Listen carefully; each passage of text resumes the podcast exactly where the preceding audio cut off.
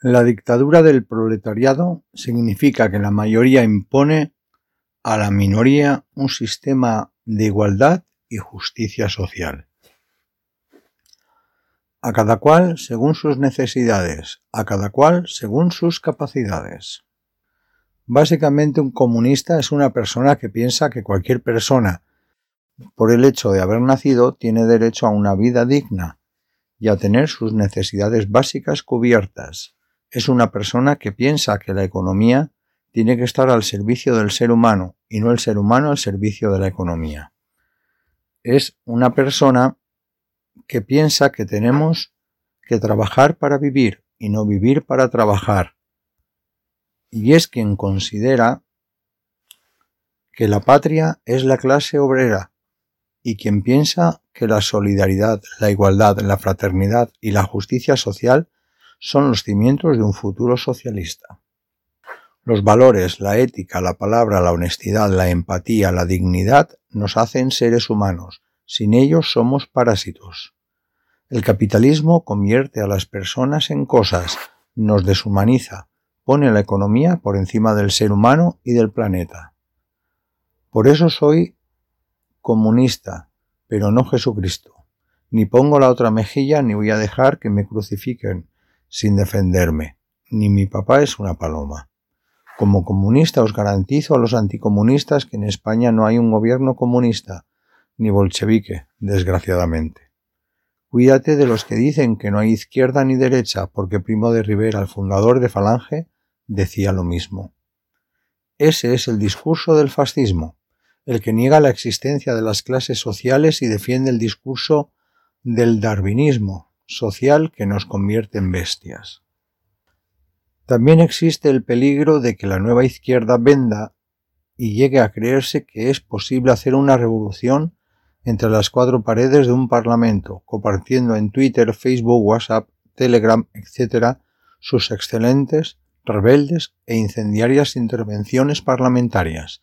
Existe el peligro de llegar a pensar que es posible hacer la revolución desde las instituciones burguesas, o que algunos lleguen a autoconvencerte que tu intervención en el Parlamento le importa a alguien más allá de tus seguidores en las redes sociales.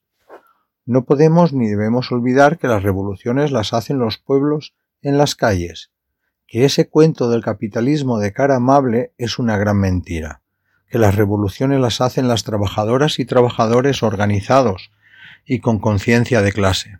El resto de las herramientas tienen una utilidad muy limitada. Desde la izquierda, algunas voces vuelven a hablar, como si no hubiesen hecho antes otros y ahora hubiesen descubierto la pólvora, del nuevo momento histórico que lo cambia todo, de un supuesto nuevo contexto que obliga a cambiar de estrategia, porque eso de la clase obrera y el comunismo es cosa del pasado. Curiosamente, las mismas voces que proclaman que el comunismo está anticuado vienen ahora con las consignas de la Revolución Francesa, una revolución burguesa que dio la espalda a la clase trabajadora y que está ya totalmente superada. Palabras como libertad en el lenguaje de la oligarquía, en el diccionario de la democracia burguesa, se refieren a privilegios cuando se traducen al idioma de la clase obrera. Una de las que más repiten cuando atacan al comunismo acusándolo de ser un sistema totalitario es la libertad de comercio, o traducido al, lenguaje de clase, la libertad de explotar a otros para obtener un beneficio, la libertad para comerciar con los productos básicos, la libertad de enriquecerse a costa de la miseria de los pueblos. Se refieren también a libertades como la de pensamiento. Dicen que en el sistema capitalista uno puede decir lo que quiera, pero todos sabemos que no es así. En primer lugar, porque o nadie te escucha o tu voz es apagada mediante la violencia, o con leyes como la llamada ley mordaza, que criminaliza la protesta.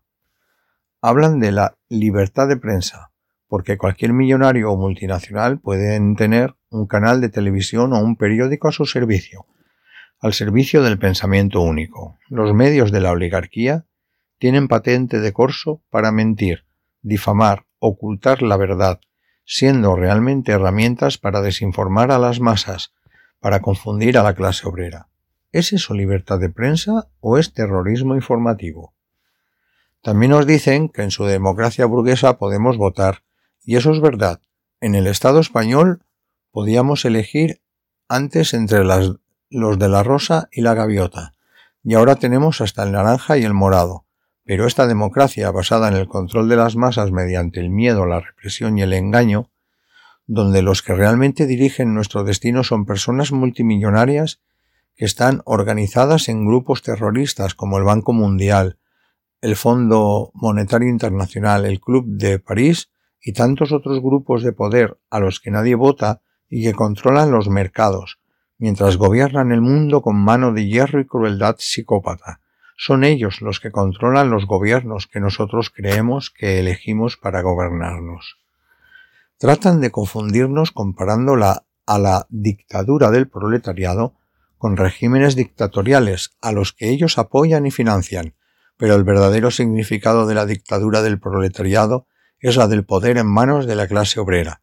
Es un sistema donde los intereses de la mayoría están sobre los de la minoría, donde los explotadores no tienen la libertad de explotar ni enriquecerse con el trabajo del pueblo trabajador, donde los poderes económicos son destruidos, donde los grupos de poder son tratados como organizaciones criminales, como lo que realmente son. El comunismo básicamente trata de establecer un sistema donde cualquier persona, por el hecho de haber nacido, tiene derecho a una vida digna y a tener sus necesidades básicas cubiertas. Este es el primer paso hacia la libertad con mayúsculas. El comunismo es el único sistema donde esa libertad con la que soñamos puede hacerse realidad. En estos tiempos de prostitución del lenguaje, donde se niega hasta desde ciertos partidos de la mal llamada izquierda la vigencia de la lucha de clases, donde se inventan palabras para desterrar el lenguaje de la clase obrera de sus discursos, creo que es muy necesario decir ciertas cosas en el lenguaje en el que debemos hacerlo como comunistas, sin tapujos, sin complejos. Camaradas, organicémonos y demos un paso al frente con audacia. Organicémonos, recuperemos con nuestro discurso y sobre todo con nuestro ejemplo el prestigio del comunismo ante la clase obrera. ¡Viva la clase obrera! Por André Aveledo Fernández. Nota.